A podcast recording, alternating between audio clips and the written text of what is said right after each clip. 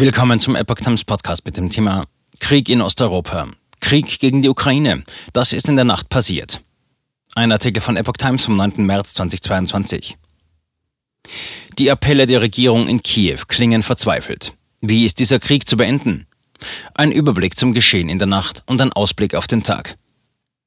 Nach zwei Wochen Krieg in der Ukraine scheint zumindest einer von fünf vereinbarten Fluchtkorridoren zu funktionieren. Rund 6700 Menschen hätten sich aus der Großstadt Sumy gerettet, erklärte die ukrainische Regierung in der Nacht.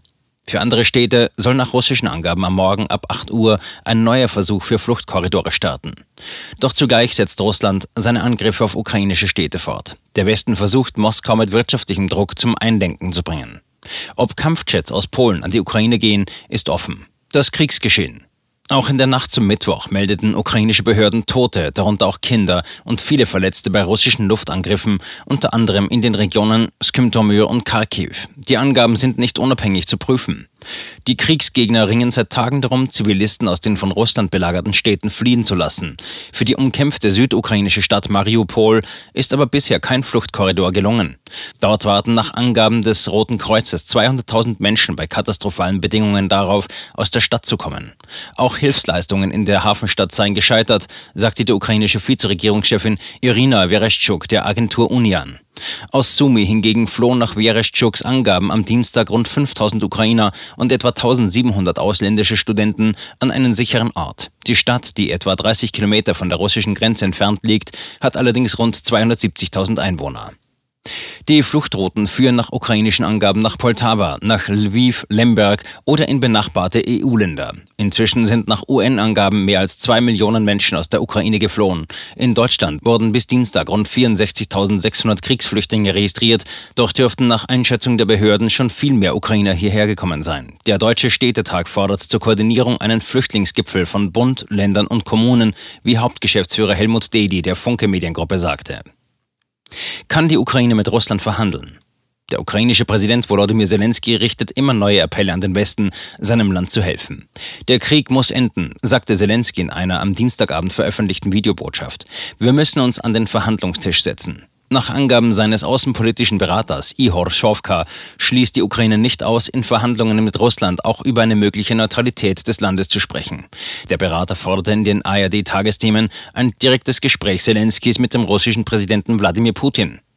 Schofka forderte Deutschland als Wirtschaftsmotor der EU zu weiteren Sanktionen auf.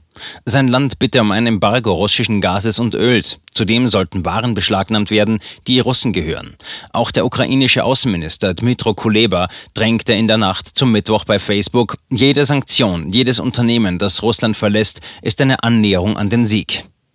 Zelenskis Frau Olena Zelenska erneuerte in einem offenen Brief den Appell an den Westen, eine Flugverbotszone über der Ukraine durchzusetzen. Das hat nicht nur die Bundesregierung ausgeschlossen, weil sonst die NATO mit in den Krieg hineingezogen werden könnte, doch wird nun ernsthaft diskutiert, MiG-Kampfflugzeuge aus Polen an die Ukraine zu liefern. Unklar ist nur wie, weil auch hier eine Verwicklung ins Kampfgeschehen befürchtet wird. Streit um polnische Kampfflugzeuge.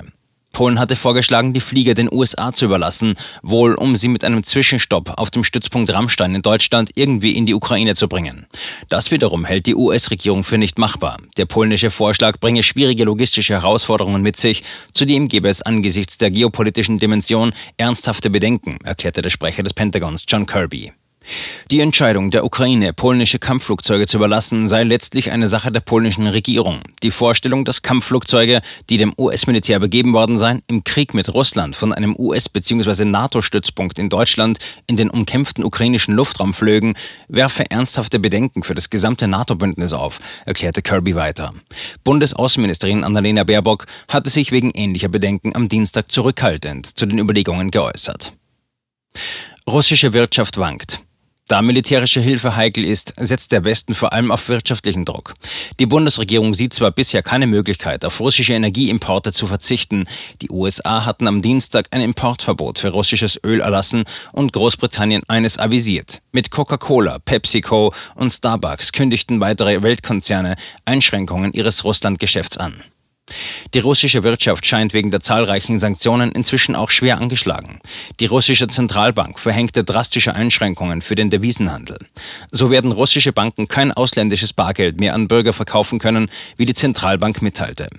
Die Ratingagentur Fitch stufte Russlands Kreditwürdigkeit erneut herunter auf Ramschniveau. Die Ratingnote bedeutet, dass ein Zahlungsausfall unmittelbar bevorstehen dürfte, teilte Fitch mit. Das wird heute wichtig. Nach russischen Angaben soll ab 8 Uhr eine Feuerpause gelten, um weitere Fluchtmöglichkeiten zu eröffnen. Bundeskanzler Olaf Scholz spricht mit dem kanadischen Premierminister Justin Trudeau und der Innenausschuss des Bundestags befasst sich mit den Folgen des Krieges.